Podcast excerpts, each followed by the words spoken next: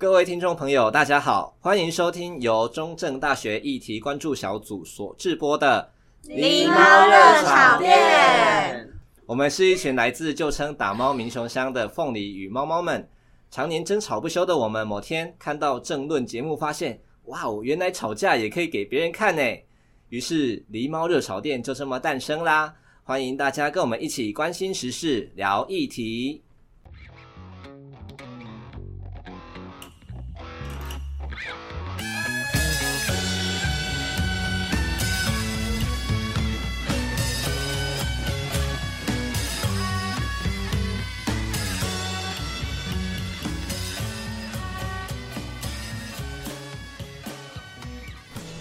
好，呃，那样，各位听众，大家晚安，晚上好，呃，晚安，晚安，欢迎收听咱这这一集的呃狸猫热炒店，呃，据说这叫台湾的说法是来喵热炒店，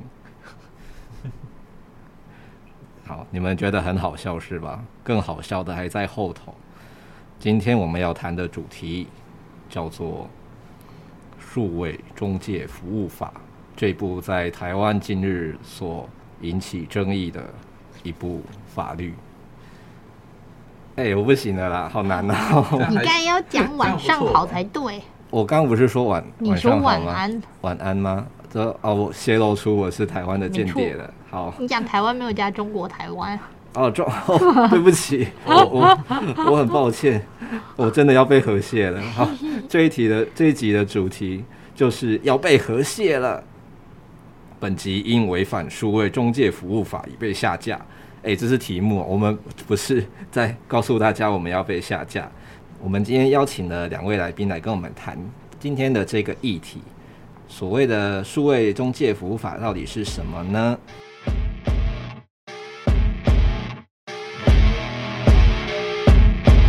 为了解决网络上充斥不实资讯的问题，二零一八年十二月十三日，行政院会议通过将 Facebook 及 Instagram 等社群平台纳管的数位通讯传播法草案，但后来却在立法过程喊卡。三年后再次推动的数位中介服务法仍然受到不少争议。原先定于今年八月二十五日的公听会。也因此延迟办理，之后呢，更是宣布把草案全部退回，重新讨论。究竟数位中介服务法有什么样的争议？言论自由的界限又在哪里呢？本集将带大家一起思考网络资讯限制的必要性，以及每一个人在心中言论自由的程度。那我们。来介绍一下我们今天的两位来宾。那一位是我们呃，其实上一集他有来录过啊，他在上一集的名字叫做中二猫，因为他说他来自台中二中。那可是他今天他想要换一个名字，他说他要叫什么？我肖波猫。肖波猫，好。所以，请大家就是要留意一下，我们这两个人其实是同一个，就是中二猫跟消波猫。那呃，他说顾名思义啊，就是因为他是从台中来的，而且据说他家就是有一些严严家的血统，我们有点害怕。但他说他不会伤害我们，但他又想要就是嘲讽自己的血统，所以他就说他要叫消波猫。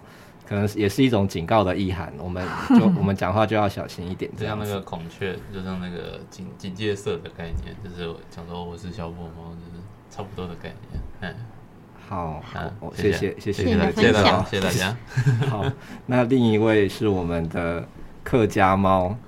好，它为什么叫客家猫？除了因为它本身是客家人之外，它还来自目前很呃话题很多的新竹。但他说他是新竹县，所以新竹市哦，所以那个跟新竹市的纷争没有关系。但他又坚持他呃是拥有新竹市民的特权，就是起贡丸这件事情。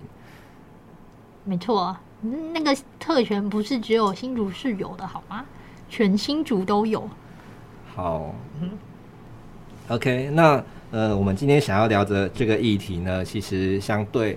之前来说，它是比较就是坚硬一点的，因为它涉及到很多法律的议题。而数位中介服务法其实它也是一部相当就是相当复杂的法律。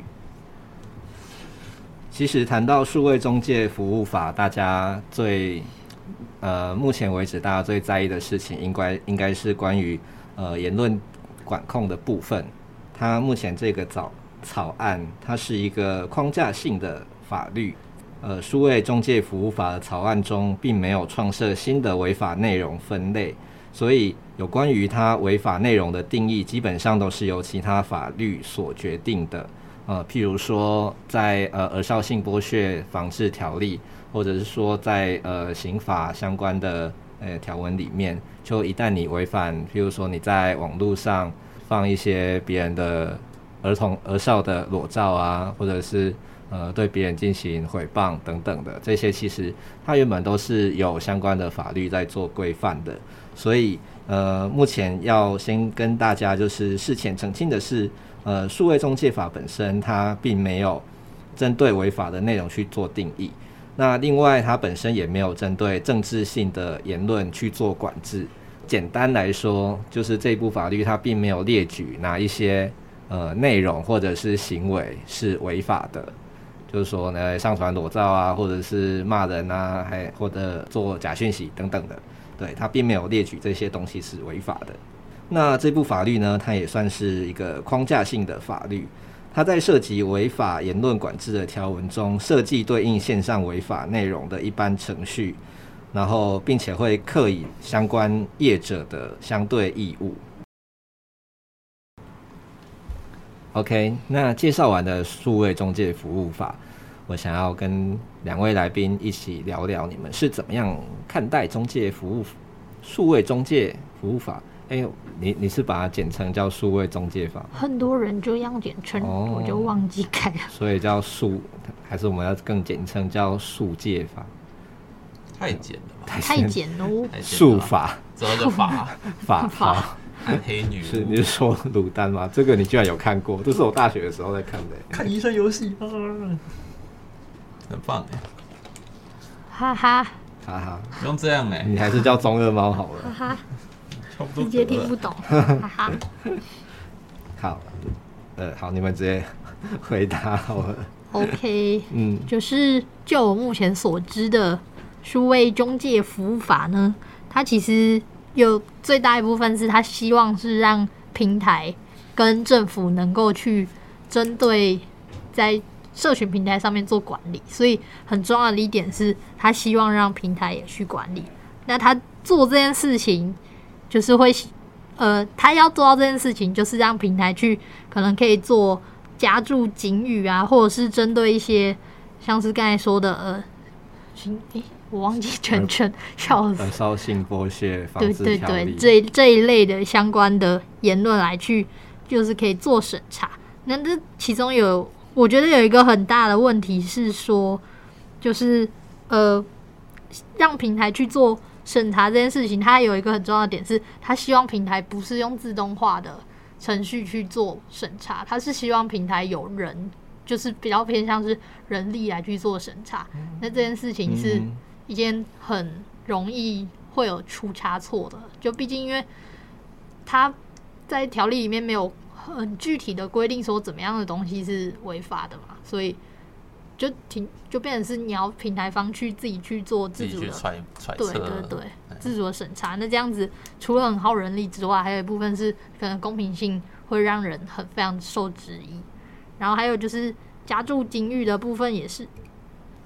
就他其实跟微微博也有在做加注警语这件事情，那其实就是我在点开这种加注警语的贴文的时候，就会觉得非常的奇怪，因为他就只是可能只是提到一些，呃，像是女权相关的问题，他就会上面就会写说，呃，此此贴文涉及敏感内容，正在审查，正在由平台方审查中这种，所以就会让人会觉得很奇怪，为什么这样的？就是贴文会抓审查，那这样它里面的内容是不是有什么样的问题？可是像维基百科，它也会有一句话框起来说，就是这句话没有可能来源，来源对对对对，那种也算是吗？嗯，来源我觉得有差异耶，一个是就是内容是敏感的，跟内容有没有附引注这两件事情有点、嗯、不加不一样。对啊，因为维基跟微博的受众取向还是不太一样。维基主要是它是以提供知、提供知识、提供正确的知识为主啊。像社群平台的话，虽然也会也会需要提供正确的知识，但是相对的个人意见的成分可能会更多，嗯、就不需要这么的去追求一定要正确性。对，哦、我觉得好。那消波猫，还你要继续讲吗？我再补充一个，就是、嗯、还有就是，呃，因为它其实是这部法律参考了很多国家的，就是不同的相关的规，那个针对。网络平台的一些规定，那它其中就有在参考说，就是欧盟的视听媒体服务指令，它是针对就是也是网络平台上面的，它会去要求平台方去，就是可能呃，像是它会针对仅它仅限于针对影影片的分享平台，然后它会在影片内容可能侵害青少年身心健康，或者是散布族群仇恨言论之类的讯息才适用。然后目的是想要推广媒体适度，可是台湾的数位中介法中数位中介服务法草案却是就是要求所有的数位平台都要去配合这件，就是平台方都要配合这件事情。那其实，嗯，就是会造成说很多的平台方，就是包括小平台他们的，像是刚才有讲的 PTT 或者是巴哈姆特之类的平台，他们的就是需要审查的，除了审查人力。会更复杂，呃，更多可能需要更多之外，还有就是他要求的内容，违法内容可能还有包含假讯息之类的这些东西是更难审查的，嗯、并不是说只有就是可能已经确定是违反法律之类的东西。嗯，所以听起来这部法律它呃在审查的这个要求上上面，它可能是呃会耗费很多资源的。嗯、那耗费资源之外，它可能也会有很多，就是呃，每个人认知不同的问题。嗯嗯，没错。好，那我我我刚才都被讲，刚才都被讲的差不多了。呃，我看看完那个条文，我想就是稍微翻一下条文，觉得就是虽然利益是好的，但是我觉得它的执行上做的。蛮糟糕，除了刚才讲到的对小平台的不友善之外，我觉得它一定程度上会让平台方对于这种像政治啊、疫情之类的言论，让它就让让它管理得更加的严谨，然后使用者反而很难去在上面去表达。我觉得这样好像不是很好啊。好的地方是像是现在 Facebook 啊，然后推特之类，他们在。审查你的内容，甚至要封你的账号的话，其实没有一个很明确的规定。有些人就是随便讲个东西就被就被砍账号了，或者是被禁言。我觉得他有办法让企业、让跨国那些跨跨国的平台提出他们的审查的标准之类，就是有办法让他建立一个统一的标准。我理解应该没有错误吧？我的理解是这样子的。我们也不清楚，我们可以对。好，呃，那其实，那我们想问说，那为什么会有数位中介服务法这样的法律？你们觉得它是有存在的必要吗？呃，因为作为一部类似网络的基本法的法律，它可能目的是为了规范平台在网络上的一些行为啊，或者是他们的责任。那你们觉得它有存在的必要吗？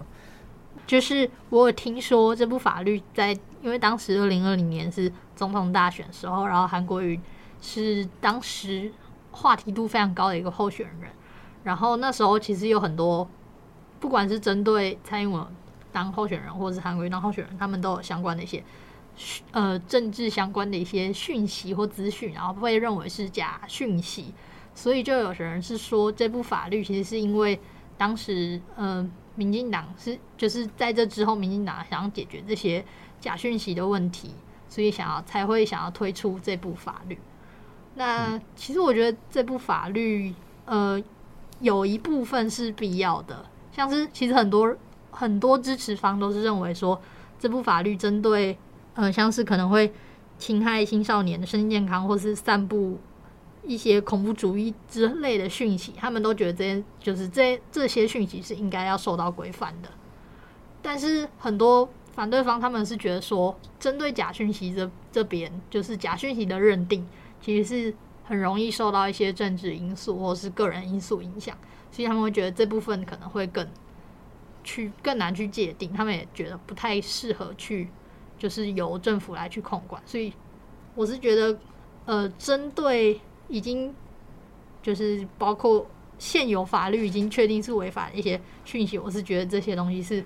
可以透过这个法律去规范，或者是透过原有的法律，可能加大它的可能呃范围的那种的什么意思的管制的可能管理的范围。就是就是他现在我不知道现在网络平台有没有受、嗯、能不能受到，就是二十号可能剥削法他们有没有？像之前呃，你们之有听过南投田 田姓少年的？那个是社维。不是，是那是儿权法，就是儿童及少年权益福利保障法。嗯，对，权益及福利保障法。对，然后里面呃有规定到说，就是呃儿少他们的在网络上的一些隐私权，然后不管他是他是不是那个，不管他是加害者还是被害者，对，因为他都还是未成年的人，所以他们呃不应该被这样公布在网络上。那可是。呃，就很多人因为很生气嘛，他就一直在网络上就是贴他的名字啊，而且那因为地方政府他必须处理这个问题，他要依法就是请这些人不要呃做这个动作，那他能找的就是平台，所以呃像巴哈之前就因为有人转贴这个，所以被呃南投县政府去的社会社会局社会处去警告，说发公文警告说他们呃不应该去。有这样的呃，允许这样的言论出现在平台上面，不然会有一些法律的责任。那呃，平台公告给大家之后，大家就更生气了，就是狂贴，对，就是不管谐音怎么都都出来是贴，对。那呃，所以这个部分它其实在既有的法律上是有是有这样的规定的。那它可能呃。可是他他的要求可能是比较针对个人，比较难针对平台，因为其实也不是平台去、oh, 去贴的，嗯，对，他是个个人在做这件事情。可是当大家都在做这件事情，它又会有一些行政上的麻烦，对，那所以我觉得相对来说，呃呃，这一部法律也许它是希望可以透过去管理业者来达成，就是间接管理整体网络环境的一个效果，嗯、oh, 嗯。那我就是觉得说，如果是这部分的话，就是针对假讯息这部分，我觉得可能还有过多，就蛮多的争议，所以我觉得这部分可能先暂缓。但是其他部分的，就是包含呃恐怖主义或之类的这些讯息，我是觉得是比较大家没有争议，也是觉得说比较可以去做控管的部分。嗯，你你觉得具体举一些例子，那些就是像是呃 deepfake 的那些影片的那些。流传或者是一些，反正就是这类相关的影片外流的这些东西，我觉得是可以去透过这部法律来去约束平台方，或者是让平台方也一同去管理。嗯，好，嗯有想法吗？嗯，我觉得这在言言论审查的部分，我自己是希望言论自由就是能被越多保障越好啊。如果政府管控到像刚才有提到，就是假假消息的认定可能会跟就是随着政政治势力的变迁而有不同的定义，像是可能原本讲的东西或者换了一个时代之后，因为叙叙事宽的改变，让它你要不要举个例子？像假设什么样的？呃，我想一下，就。哎、欸，假设那个在目前民进党政府执政的时候，那有很多人在传说，有一些人啊，有特定的人在传说，哎、欸，蔡英文的论文是假的，那这这件事情是不是就容易被民进党政府认为是假讯息？对，嗯，那如果到时候真的被认定是，就是现在因为这件事情可能认定是假讯息，所以开罚，那如果假设未来真的认定说啊，这件事情查出来，他的论文真的是假的，那当时候的人被罚的人是有没有办法去讨回自己的公道啊？就是在平台方讨回公道这样子。所以我觉得他就是可能会因为审查标准不一而造成造成更大的问题这样子。嗯，了解。好。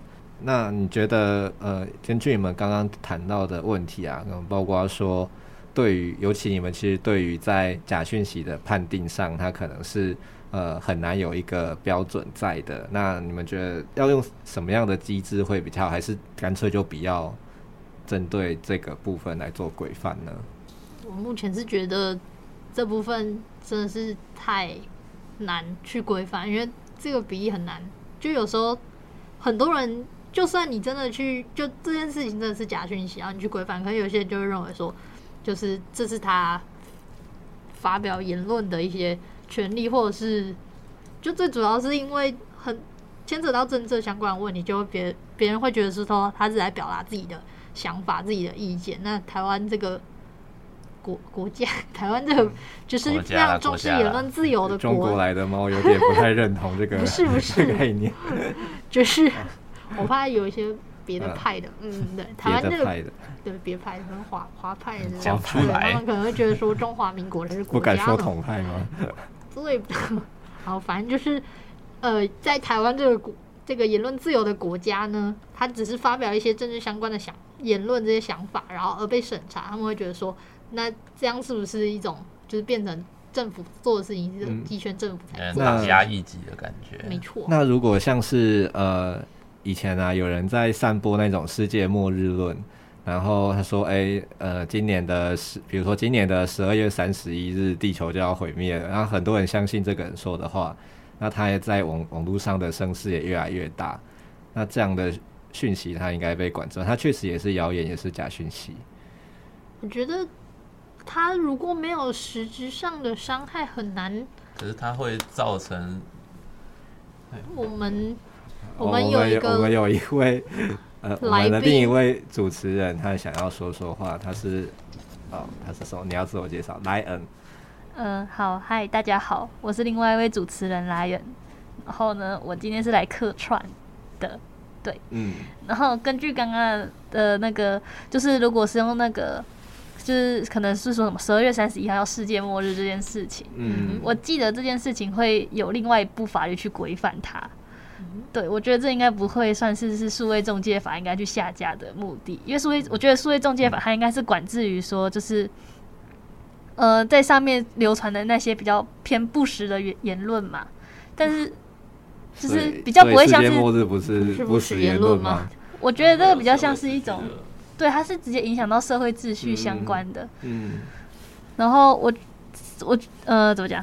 那其他谣言不会影响到社会秩序吗？譬如之前关关系职场事件，就我觉得，就是中中介法管理的部分，应该是介于个人言论自由跟个人言论自由的 opinion，跟会影响到社会秩序的谣言之间这一块，没有好像没有太大的管控，就是管控相关的法律的的那个。灰色地带，那感觉这个范围还蛮，好像也没有很难很难清楚的界定吗？就是数位中介服务法这部法律，它其实是没有一个具体规范说哪一些言论是，嗯，呃，哪些人是要被处罚，它是直接授权到各个法律去。嗯、那如果按照这个概念的话，但其实数位中介服务法它是比较像是一个上位阶。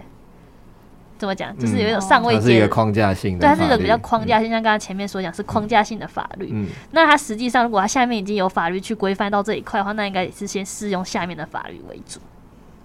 嗯，对，嗯，啊，只是说这一部草案，这部也就是为了如果它是法律的话，它可以透过这部法律来去请呃要求那个平台平台来处理这件事情。是，它是可以要求平台去做这件事情。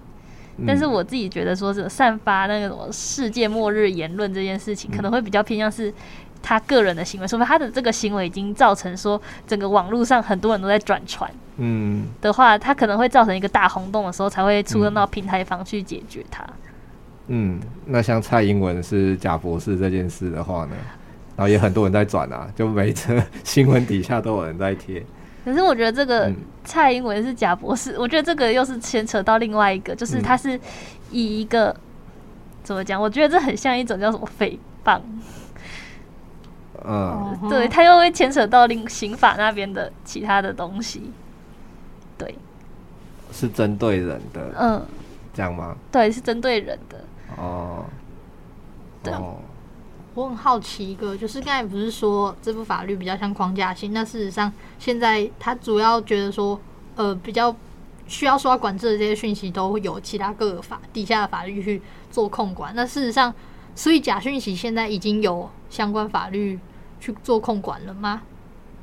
你就是看到很强大的政治人物在那边告来告去的时候，哦，就他们其只是他们是告这个个人。数位中介服务法，哎、欸，是这样念。中介，中介，你是讲中介，好像他们在做什么交易？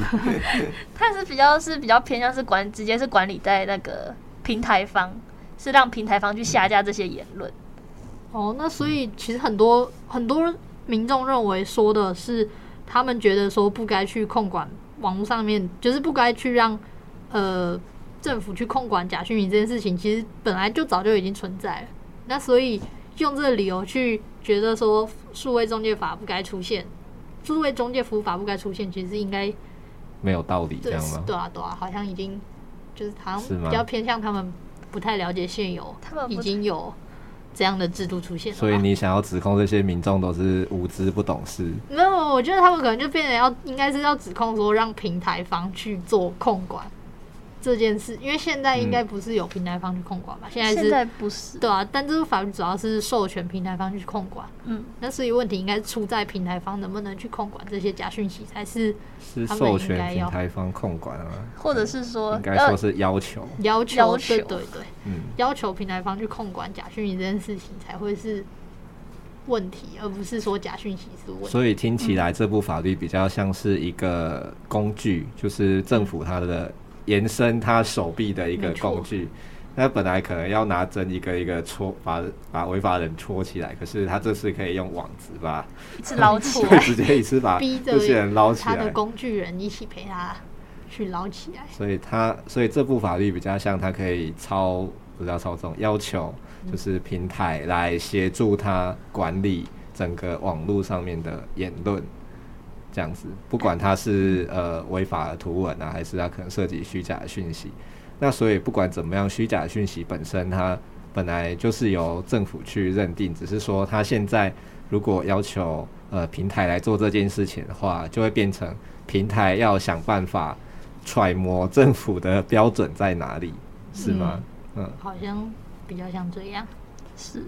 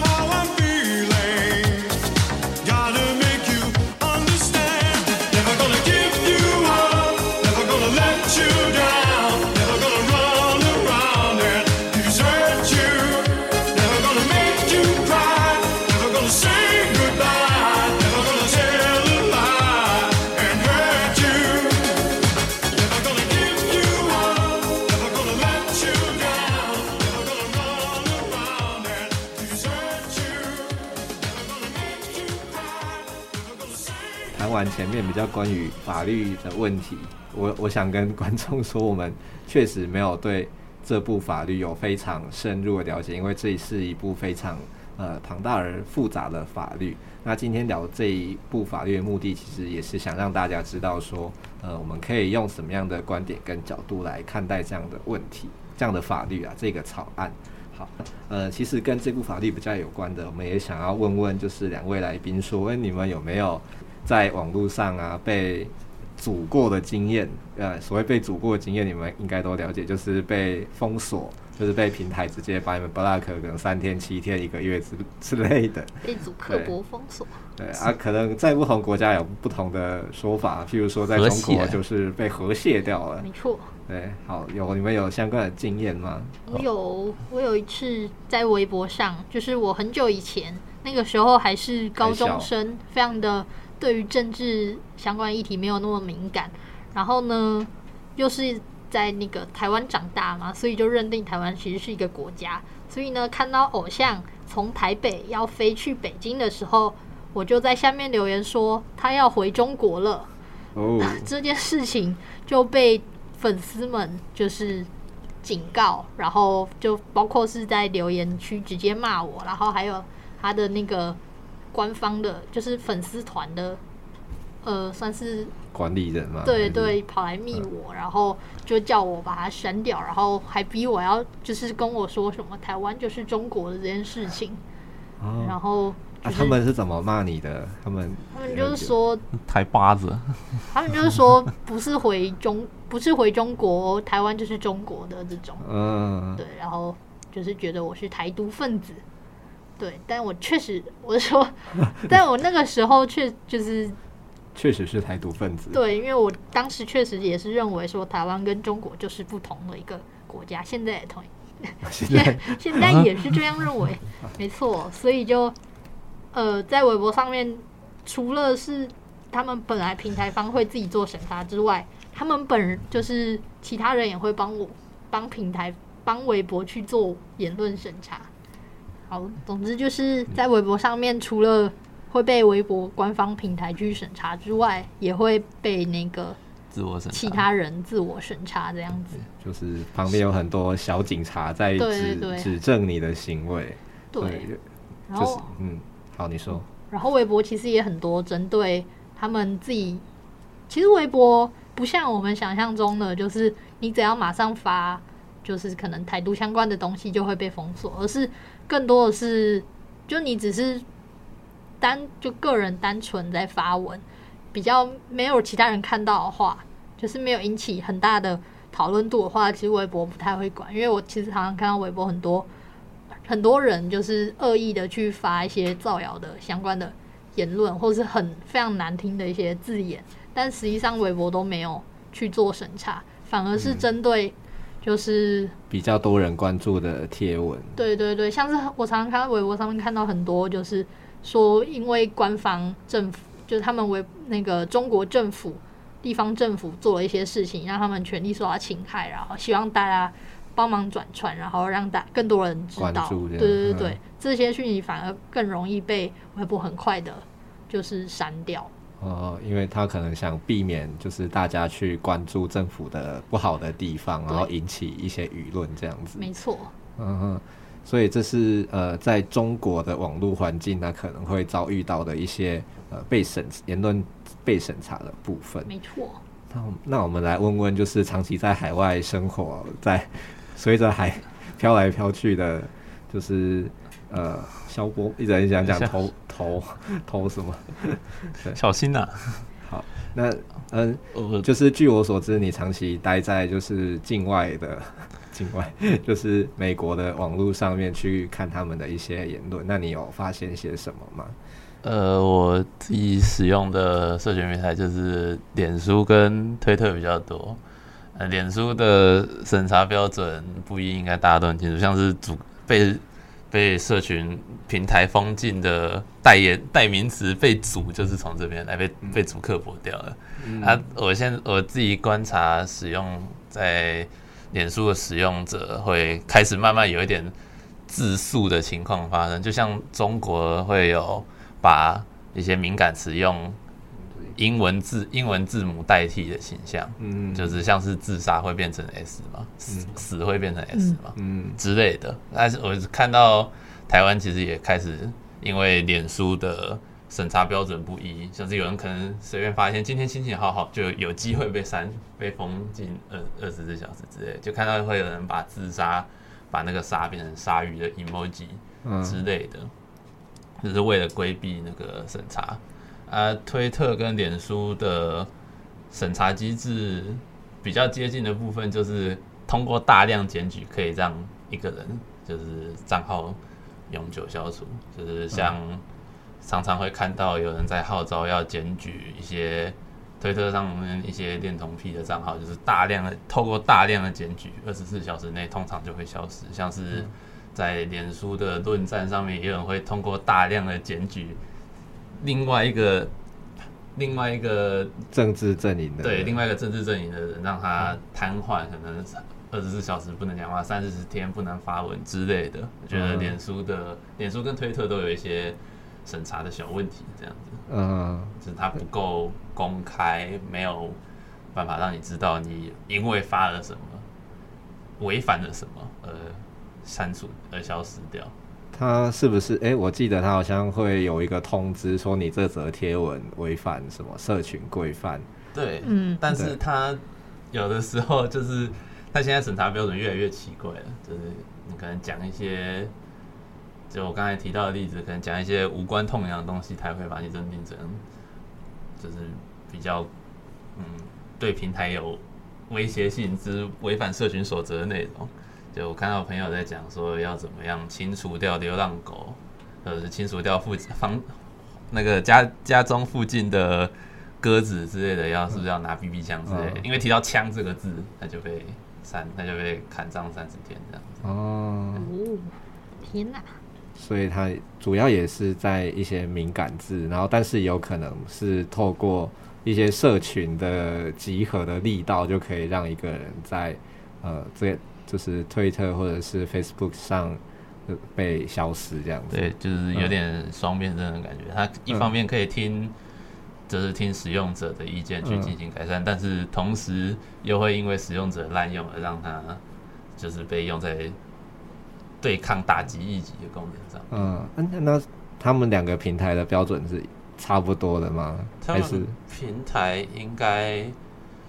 就是他们的规章应该是接近的，对于像是对于儿少儿少内容会有几乎是零容忍态度，但是偶尔还是会有漏网之鱼，嗯之类的。然后像是推特会相对自由一点，推特你讲自自杀发一些类似，然后有血腥的照片之类的，它其实都不会上 filter，都不会去做管制。啊，脸书的话，它会根据 AI 去做。判读判判读就是会看到一些色情图片还是血腥图片、敏感内容之类的。嗯，了解。那呃，你刚刚提到有有的可能会是用 AI 来做判读。那呃，像一些敏感词汇啊，或者是内容，如果它不是写的那么清楚的话，他们不管是中国或者是像美国的平台，他们会有一些人工判读的部分嘛？那他们是用。呃，哪边的人在做判读？就是呃，譬如说台湾的言论，他们是用台湾人来做判读吗？我这个部分，其实我之前有做过一些功课，有大概了解一下。那其实像是在推特上面的英文一些英文的发文之类的，他们其实大多数都是由那个呃一些菲律宾还是哪里？对对对，第三世界的国家。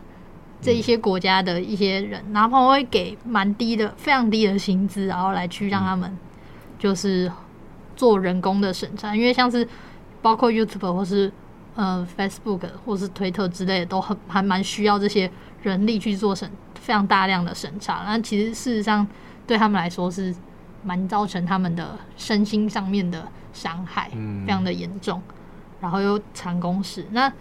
台如果是中文的一些内容，嗯，其实我不太确定，但我猜应该会是在以中国那边的人力居多吧。听到有谣言说，脸书相关的言论的审查好像是在中国或香港那边。对，我听到的是这样子。通常都已经是不太确定。低工就是低工资、低薪水的那些。低薪资高工资。然后人口大量的地方吧，然后又使用中文的，所以大概如果以删去法来说，有可能应该就是那些，嗯，了解。所以呃，在不同的就是这些审查，如果它来自于不同的文化背景，他们可能也会影响呃他们在审查上面的一些判断。嗯，对对不对？就有这个可能性。有可能，嗯。好，感觉是蛮嗯，希望希望大家都可以在网络上活得好好的。太可怜，我 之前才被之前才被封一个礼拜。你因为什么原因被封一个礼拜？在骂中国人还干嘛的？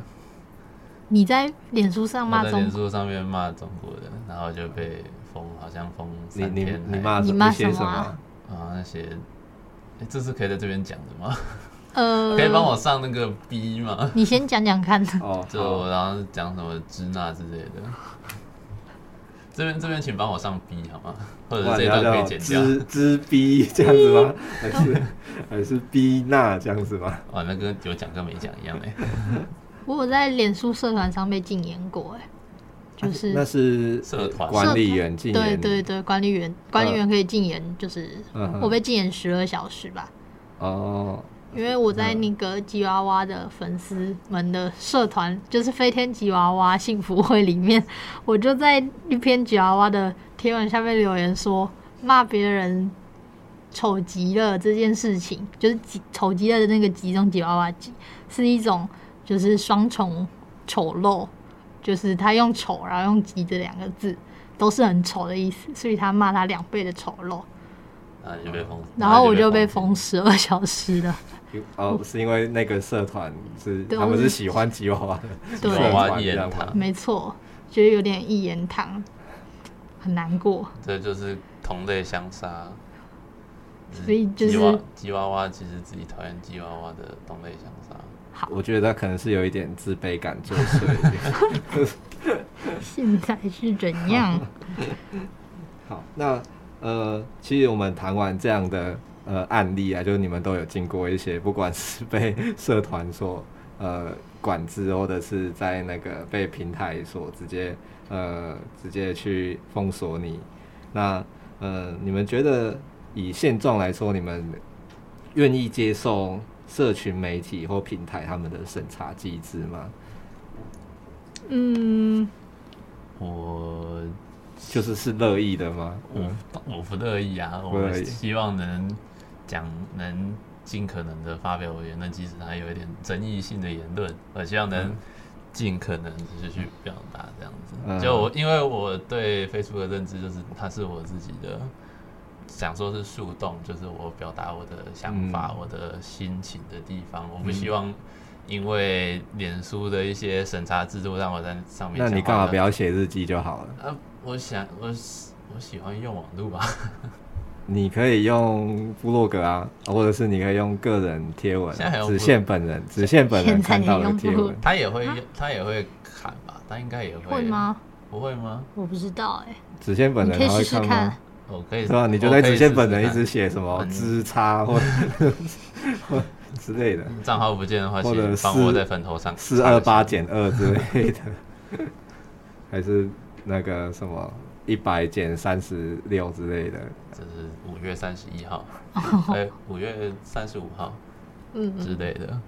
对，那为什么不用这种方式就可以？如果你认为它只是个树洞，但是就是，欸、所以你还是渴望跟别人有一点互动。我还是希望跟别人有互动，嗯、就是即使它是我树洞，但我会希望跟别人有交流，然后发表我自己的想法。嗯、虽然可能有一些内容是争议性，但是。对，还是希望能最大程度保留我的言论自由。当然，有一些过于恐、过于夸张啊，像是要要杀别人啊之类的，我觉得这个被封禁是合理的，因为它会去影响到他人。但是如果只是表达我个人的看法的话，我觉得其实审核上可以不用这么硬。嗯，所以，如果会伤害到别人的言论，你觉得就是被审查是你可以接受的？对。可是你讲，就是你骂中国人之差，这有点难。对啊，他们也是很难过啊，很生气，他们也觉得被伤害。我觉得是族群的仇恨言论。对啊，那你觉得你也接受吗？这个被封，我觉得，啊，哎，是。是合理的，但是我会很不爽。我觉得我想讲什么就讲什么，他们都可以骂我台湾，为什么我不能骂他们？时差好哦，好好好的，好，我们感受到了双标的一些，没错，看到了。我我是双标，对不起，我是双标，欢迎大家来攻击我。OK，那那个，然后我现在是觉得现有的社群媒体的，像是脸书上面的那些审查机制，我目前是自己还没有碰到说，就除了那个在吉娃娃社团被 被别人审查之外，其他的我倒是。没有碰到我被审查的情况，所以我也没有碰到说觉得应该要改善的东西。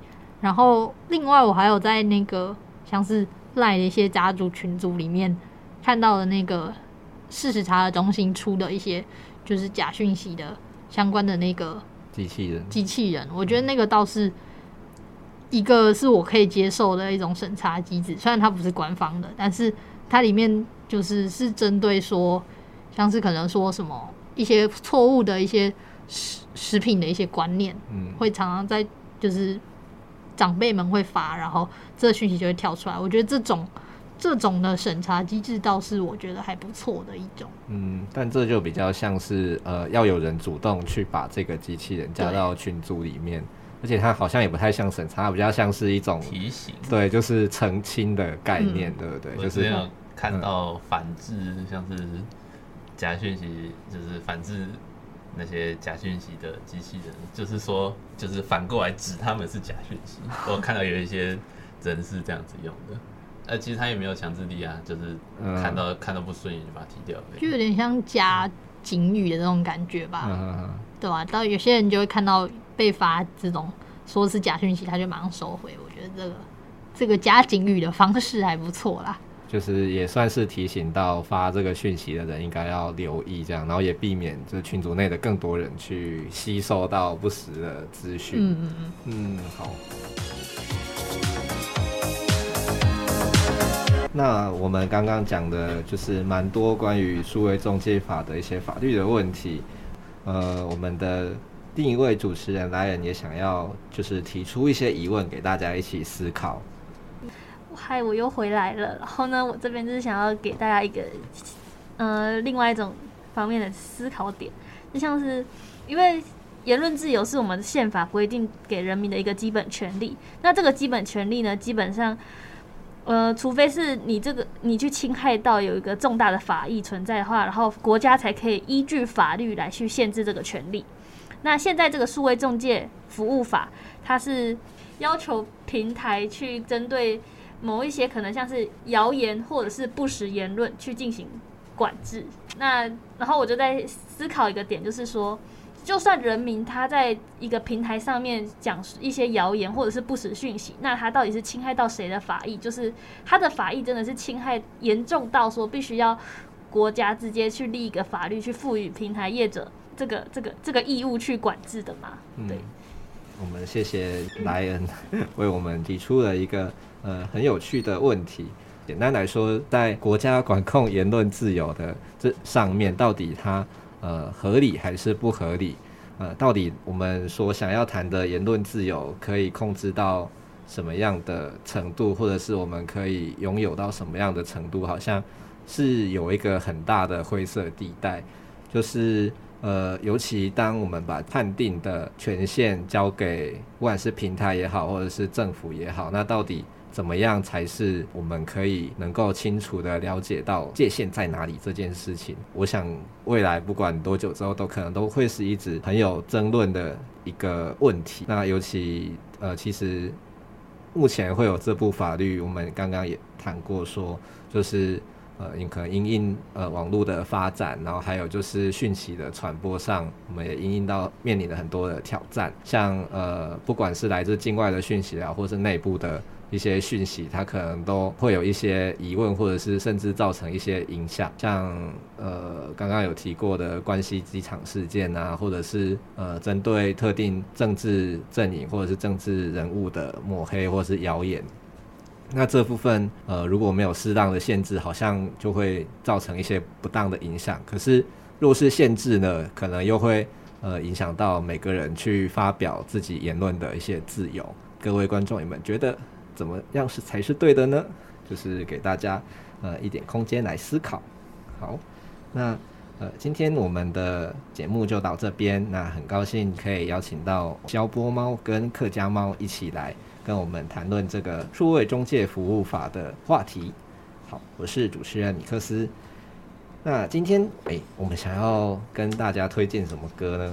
我们今天要跟大家推荐一首黄明志跟陈芳宇一起合作的一首叫《玻璃心》的歌。你讲的好正经，你是不然嘞？我应该要怎么讲嘞？可是你不是从中国来的吗？我你我是哈，所以你想说你是哈嘎 kid，中中国籍客家人？我是哎哎哦，不是哦，我是我是假中国，就是混在潜伏在中国中国混血儿。呃，我是潜伏在中国去窥探他们的哦。境外间谍，所以你觉得这首歌对你来讲是一种伤害吗？我觉得很好听。你觉得很好听？好，那那为什么？为什么觉得很好听？因为里面的歌词非常的具有深意，希望大家都可以，大家可以一字一句、一字一句去看，每一句都有一些隐藏一些梗在里面，还蛮有趣的。好，那我们在先先在此声明，我们没有要。造成任何民族的分裂，或者是呃影响两岸人民的情感，就单纯是一个艺术性的欣赏。我们只是分享一首好听的歌。让我们一起来听听黄明志跟陈芳宇的《玻璃心》。晚安。哎、欸，晚上好是吗？晚上好。晚上。可是晚上好是打招呼。晚上再见。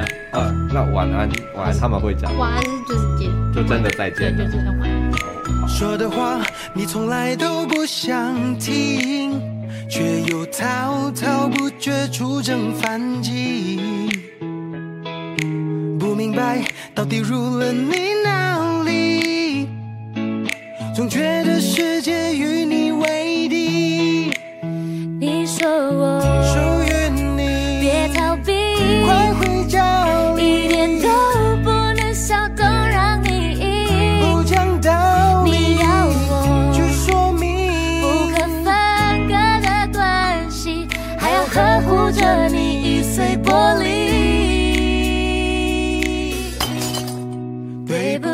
伤害了你，伤了你的感情。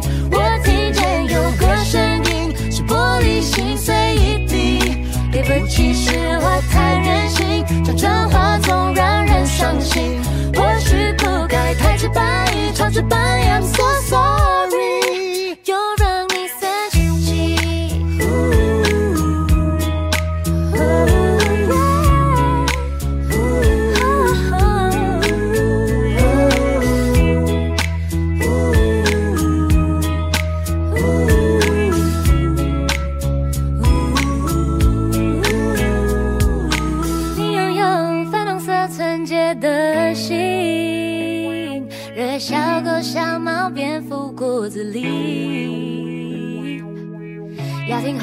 再攀岩爬墙壁。爷爷知道了，又要怀念你。你说你很努力，不换肩，走了十里，扛着棉花，采着太的蜂蜜，共重复拼了命，要作品，每天到就在园里，做个傻逼月令一天都开心。对不起，伤害了你，伤了你的感情。我听见有个声音，是玻璃心碎一地。对不起，是我太任性，讲真话总让人伤心。或许不该太直白，太直白，I'm so sorry。的话还要自带效应，怕被送进去，种哈密瓜在教育。吃了苹果，你又要切凤梨，在那边气噗噗，就骂我的妈咪。拜托你别再偷我的东西，要我跪下去，Sorry，我不可以跟你说话，想对熊猫叹气，真的惊呆了，吓尿了，倒吸一口气。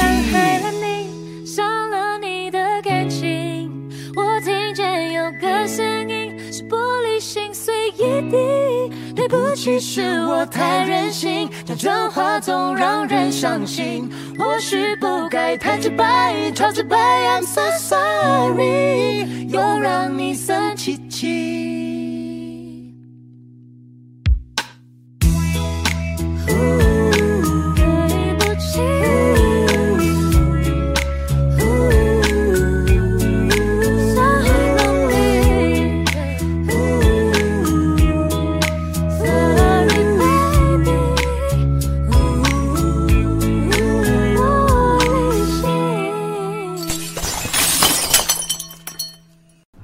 辑因为违反数位中介服务法已被下架。哎、欸，这样是不是太台湾了？对啊。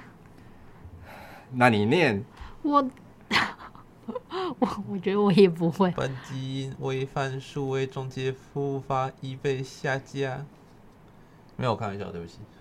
唉。